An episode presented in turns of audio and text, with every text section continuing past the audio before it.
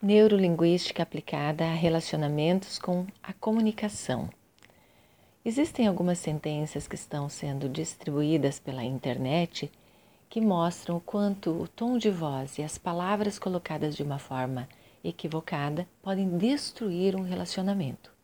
E se nós colocarmos elas de uma forma organizada, com um tom de voz adequado, pode melhorar profundamente o entendimento eu vou fazer o seguinte: vou dar algumas sentenças para vocês, onde eu vou dar o número, a parte negativa e em seguida eu faço a ressignificação. E você vai sentindo como você percebe isso em seu corpo, em sua mente. Número 1. Um, não quero falar com você. Ressignificando, é melhor falarmos mais tarde. 2. Faça o que você quiser.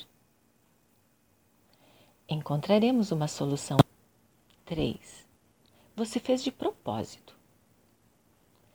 Sei que foi acidental. 4. Se continuar comendo assim, não vai emagrecer nunca.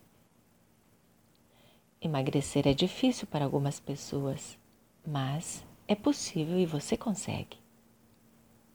5 preguiçoso, não quer fazer nada que peço. Sabe, eu faria muito melhor com a sua ajuda. Você me ajuda? Seis. Viu? Falei que isso iria acontecer. Fique tranquila, da próxima vez faremos de outra maneira. Sete. É impossível, nem tente.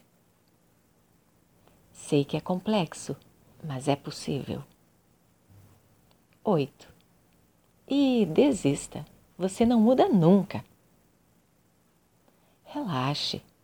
A única coisa constante no mundo é a mudança. Inevitavelmente estamos todos mudando. Você também muda. Percebeu a diferença?